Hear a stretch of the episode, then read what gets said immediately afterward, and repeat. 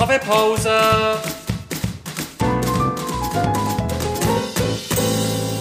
Das ist der Podcast Kaffeepause vom Bernischen Historischen Museum.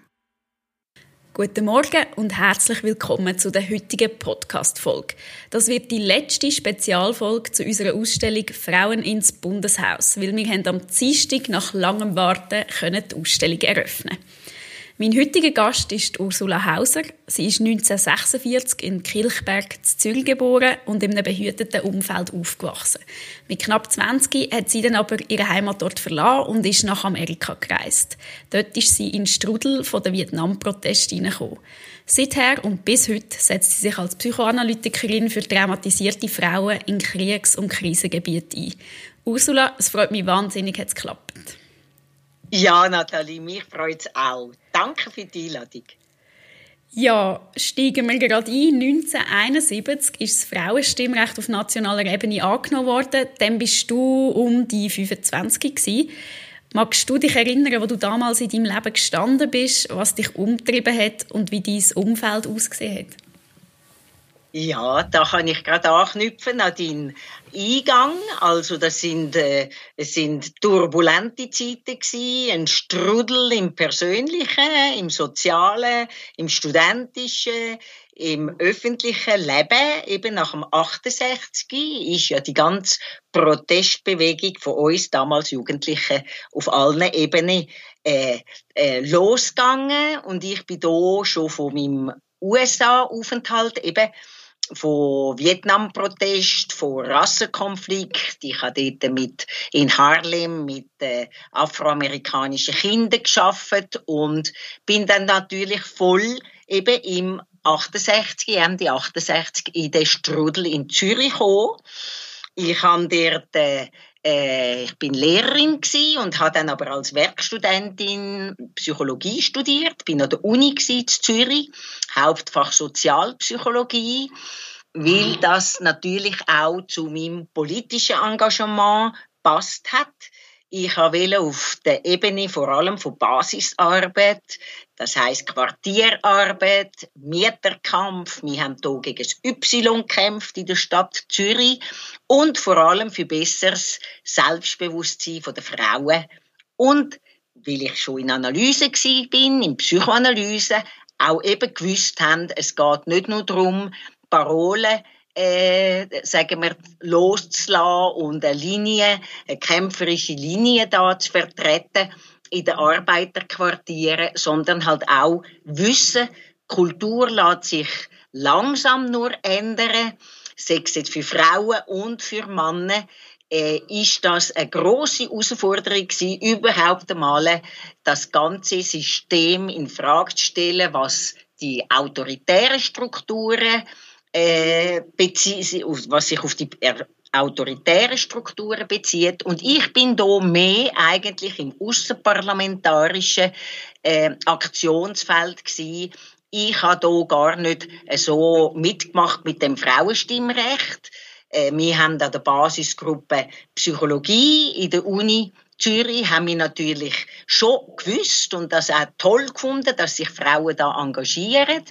Aber ich bin immer mehr, sagen wir, wenn ich sage Basis, in Gruppenarbeit gewesen, auch in der FBB, der Frauenbewegungs, äh, äh, Frauenbefreiungsbewegung, in der Infra, in der äh, Stelle für sexuelle Aufklärung für junge Frauen, für äh, äh, Abtreibungsfreigabe, für Aufklärung, wie können äh, Schwangerschaft verhüten. Also eigentlich bin ich voll habe ich können kombinieren, Lehrerin sein, halbtags studieren, Sozialpsychologie, politische Arbeit machen in den Quartier und vom psychoanalytischen her wissen, dass ganz wichtig ist, auch die unbewussten, eben kulturellen und, sagen wir, vererbten, aber nicht im, im biologischen Sinn, sondern im sozialen Sinn, die Vorurteile, die Moral, all die Strukturen zu verstehen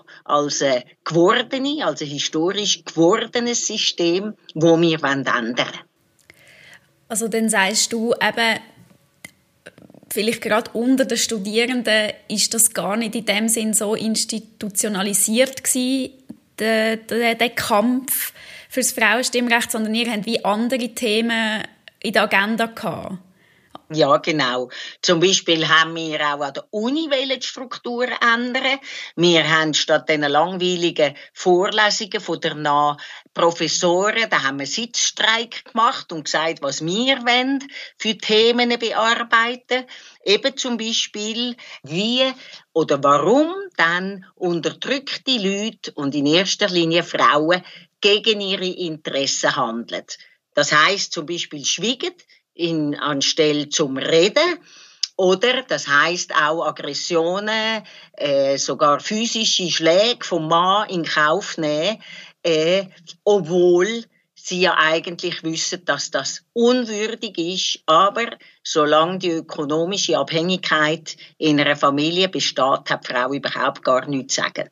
Und da haben wir natürlich in erster Linie dann äh, eigentlich die Frauen zum Subjekt wollen machen, im Sinn, dass die aufbegehren, dass die sagen, aber nicht unbedingt vom Frauenstimmrecht her oder vom parlamentarischen äh, Kampf her, sondern dass sie zuerst mal überhaupt ein Selbstgefühl äh, überkommen, ein Selbstbewusstsein und können aufbegehren und sich auch organisieren im Quartier. Es hat dort so Quartiergruppen äh, gegeben, dass man auch nicht einfach nur schwiegt und zuschaut, wenn eine Frau geschlagen wird. Also ihr habt also wirklich eigentlich viel früher und an einem anderen, anderen Ort angesetzt.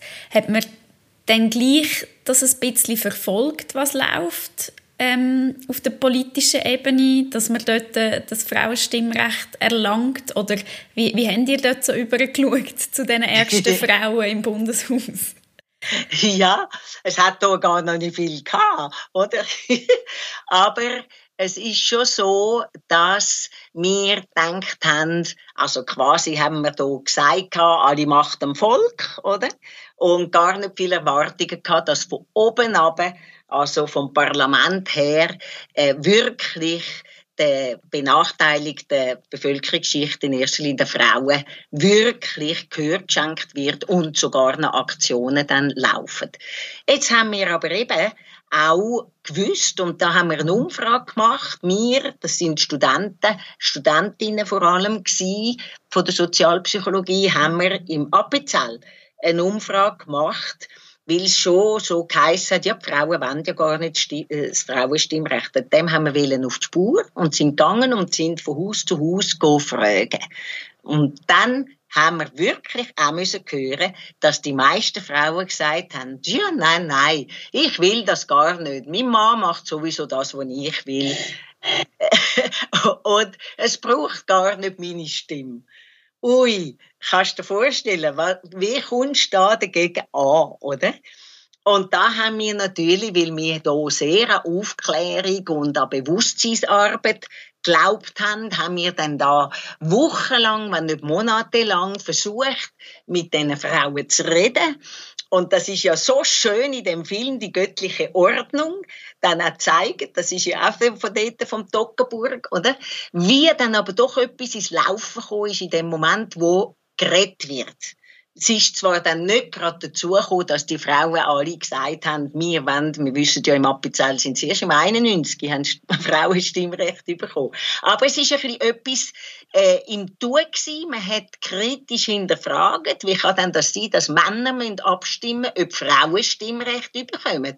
Ich meine, da sind wir ja wieder in der ganzen, äh, äh, in den Widersprüchen in der gesellschaftlichen, weil die, die Macht haben, die wollen es nicht gerne abgeben und die Männer haben Macht gehabt und darum haben so viel immer dagegen gestimmt. Du bist nicht nur in der Schweiz sehr engagiert du bist lange im Ausland. Weißt du, wie man den Abstimmungskampf oder die Schweiz im Allgemeinen in dem Thema aus der Ferne wahrgenommen hat? Ja, das ist, ich muss gerade schmunzeln, äh, dabei ist es eigentlich eine traurige Sache eher, aber ich bin im ganzen 40 Jahren in, vor allem in Zentralamerika gewesen, Costa Rica, Nicaragua, El Salvador, Guatemala und auch Kuba und dort habe ich immer erlebt, auch an meiner eigenen Person her, wie die Schweiz idealisiert wird. Das ist das Heideland, da ist quasi das Paradies, da fließt Milch und Schoki und Käse und hat gar kein Problem. Und eigentlich ist das natürlich auch so, wenn man es vergleicht mit den armen Ländern, wo ich dann eben mit traumatisierten äh, Frauen geschafft habe, traumatisiert von Diktaturen, von Krieg, von ganz einer Unterdrückung, wie wir das da in dem Sinn nicht erlebt haben, einmal nicht öffentlich. Und dort ist natürlich eigentlich ein, riesen Erstaunen gewesen, wenn ich gesagt habe, ja, schau mal, wir haben nicht einmal, wir Frauen in der Schweiz, haben erst im 71 das Frauenstimmrecht bekommen und in einem gewissen Kanton erst im 91. Die haben das nicht können glauben, weil in ihren sogenannten unterentwickelten Drittweltländern haben das Frauen viel länger schon gehabt vor allem auch in Uruguay, wo ich auch geschafft habe. Und das ist ein Unverständnis gewesen. Das kann doch nicht sein, haben sie gesagt. Die hochentwickelte, reiche Schweiz äh, mit so tollen Frauen und die haben kein Stimmrecht gehabt. Also es ist ein Staunen gewesen, ein Unverständnis. Und eben dort hat dann zum Glück in Costa Rica die Schweizer Botschaft hat den Film gezeigt die göttliche Ordnung. Und dort ist dann eben so eine öffentliche Diskussion in Gang gegangen, wo auch ein bisschen unsere Widersprüche da aufzeigen, wo zeigen zum Beispiel, dass auch da die Hausarbeit, die Grossarbeit der Frauen in der Kindererziehung, das lastet ja immer noch zum grossen Teil auf Frauen, überhaupt nicht bewertet wird, schon gar nicht da irgendein Salär da wäre, dass das nicht als Arbeit angeschaut wird, dass die Frauen selber entfremdet sind von dem und immer noch gehen, der Mutterinstinkt ist angeboren und eigentlich ist das das Schicksal von allen Frauen und Hausarbeit und Kinderarbeit, das gehört einfach dazu. Oder? Und das haben die gemeint, sich schon längstens, wie in nahen skandinavischen Länder, haben die Frauen da auch einen Haushaltslohn und mindestens schon der gleiche Lohn wie die Männer. Und wo ich dann gesagt habe, leider ist das noch nicht so, aber zum Glück haben jetzt vor allem im letzten Jahr im Frauenstreik äh, also das war ja der zweite Frauenstreik, gewesen, schon 91 war der erste, gewesen, wo die Frauen mal gezeigt haben, wenn wir auf die Straße gehen und uns weigern, äh, die Hausarbeit zu machen, dann steht alles still. Und das ist natürlich eine Bewusstseinsnahme über auch äh, im positiven Sinn die Macht der Frauen und dass sie dann noch eine Stimme haben und können wählen, wie das jetzt heute ist, äh, das ist grosser Anlass für Hoffnung. Und, äh, du hast vom, vom Frauenstreik 91 äh, erzählt bist du gegangen und Frauenstreik dazu mal? Ja, ich bin in der Schweiz gewesen, weil mein Vater ist im Spital gewesen. und dann bin ich natürlich auf die Straße und all die vier Leute Ballon und die Fröhlichkeit und die die wunderbare Stimmung. Das ist in Zürich gewesen, äh, bei mir, aber es ist ja in der ganzen Schweiz gewesen. Das ist fantastisch gewesen. Es ist wie wenn endlich ein Traum in Erfüllung geht oder wie wenn endlich Frauen verwacht sind auch in der Schweiz und sagen so jetzt alle auf die Straße. Weißt du, so im 68 sind wir Linken zum Teil so ernsthaft, so wahnsinnig fast verbissen gewesen, oder? Darum hat sich ja auch innerhalb von unseren Organisationen hat sich vieles leider wiederholt, auch zum Beispiel vom Machismo. Da sind meistens in sogenannten Zentralkomitees sind Männer gewesen und die haben uns auch wieder äh, als Frauen nicht so ganz ernst genommen. Also leider, und das nehme ich wieder das auf, wie langsam das geht, dass sich die Kultur ändert. Aber es kann dann auch wie im dialektischen Sinn grosse Sprünge geben, und die Frauenstreik nämlich auf der Straße und in allen Städten oder Gemeinden von der ganzen Schweiz, das ist natürlich einfach eine großartige Manifestation, dass Frauen zusammen sind wir stark. Ja, und du hast ja das in dem Fall letztes Jahr aus dem Ausland können beobachten. Du bringst die Aussicht oder die Art Aussicht auf die Schweiz mit. Wie steht es denn deiner Meinung nach um die Gleichstellung in der Schweiz momentan? Ja, ich denke, und das ist ja jetzt auch äh, gerade der Moment, wo ich an dir und euch im äh, Bernischen Historischen Museum meine Bewunderung ausdrücken und meinen Dank auch, weil dass jetzt die jungen Frauen sagen wir, auf Barrikaden gehen, wie auch immer, das kann man verstehen, aber für Gleichstellung kämpfen. Das ist nämlich ein Kampf, die wird uns nie geschenkt werden, sondern da muss man rebellieren, da muss man äh, die falschen, die Zustände noch denunzieren, eben, dass immer noch nicht der gleiche Lohn ist, auch da nicht, dass immer noch in all diesen Machtpositionen oder in den meisten, auch in der Wirtschaft, Männer sind dass einfach noch ein großer Schritt ist, ein großer Weg zu machen ist, auch von wegen Care-Arbeit, ist unter und ist unterbewertet, auch im sozialen Sinn. Ja, Frauenarbeit, das sind äh, Krankenschwestern und so. Und erst jetzt im Covid wie statt, dass man nämlich jetzt wird ein Aufschrei machen und sagen, die müssen, sagen wir, den doppelten Lohn haben. Ich meine, jetzt wird da, weiss ich, wie applaudiert für die Pflegerinnen und für die Krankenschwesterinnen und die Spitäler, das sind ja meistens Frauen und die, die putzen, den Boden und alles machen. Aber der Applaus nützt nichts, wenn dann nicht auch eine ganz klare finanzielle Gleichberechtigung, Gleichstellung oder sogar noch mehr zahlt wird, weil welcher Mann würde denn das machen, der alten Leute Füdli putzen oder eben der Böden putzen in Spitälern? Also es hat absolut noch Potenzial nach oben.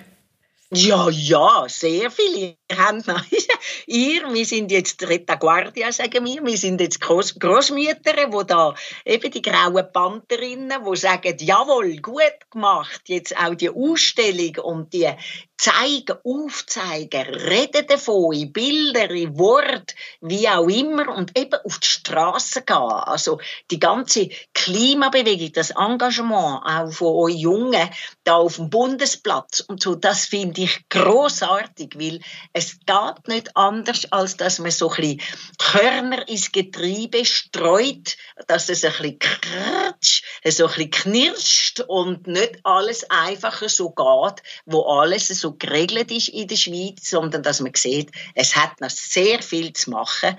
Und das ist ja eigentlich auch eine Freude, weil es heißt eben das, Zusammen das Zusammenkommen, oder? Also die ganzen Aktionen sind ja eigentlich auch eine soziale, ist ein soziales Zusammenkommen, eine Begegnung, neue Freundschaften und eben wissen, alleine kann man gar nichts machen. Ja, das ist doch ein super Schlusswort. Ursula, danke viel, viel mal für deine Erinnerungen. Ja, ich danke dir, Nathalie, und alles Gute, viel Kraft, viel Mut und zusammen können wir es, zusammen sind wir stark. Ja, wie ihr gehört habt, zusammen sind wir stark und wir hoffen jetzt sehr, dass ihr euch uns rege in der Ausstellung Frauen ins Bundeshaus äh, besucht. Vielen, vielen Dank fürs Zuhören. Weitere Informationen zu der Ausstellung und alle Podcast-Folgen zu Frauen ins Bundeshaus findet ihr unter www.bhm.ch Frauenstimmrecht.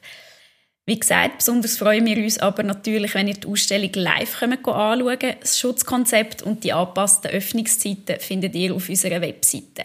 Wir freuen uns. Bleibt gesund und bis bald.